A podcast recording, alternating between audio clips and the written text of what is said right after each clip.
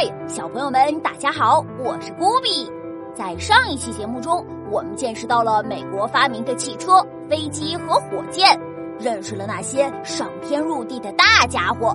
今天，古比就带大家去了解一下他们发明的小机器，看一看我们日常使用的电脑和手机是怎样被创造出来的。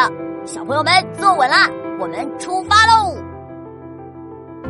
在今天的美国，我们总能见到各种高科技的产品，比如能够打印出立体物品的 3D 打印机，可以检测出身体疾病的智能手表，还有像眼镜一样的电脑和为我们服务的机器人管家。在几十年前，美国的科技可没有这么厉害，那时候的科学家搞发明的时候需要计算很多东西。但如果都让人来算，根本算不完呀。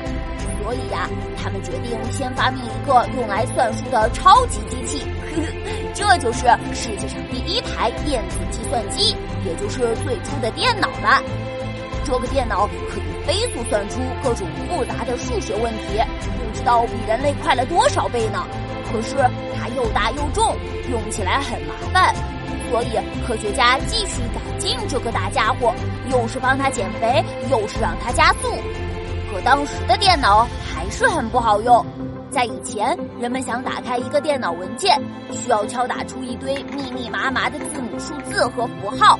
哎呀，以前的电脑用起来真是太麻烦了，不比看了半天也没有看懂。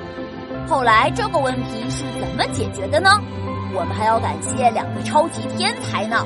他们就是比尔盖茨和保罗艾伦，因为这两个人创造了了不起的 Windows 操作系统。小朋友们有没有见过这个四色小旗，或者听过这个音乐呢？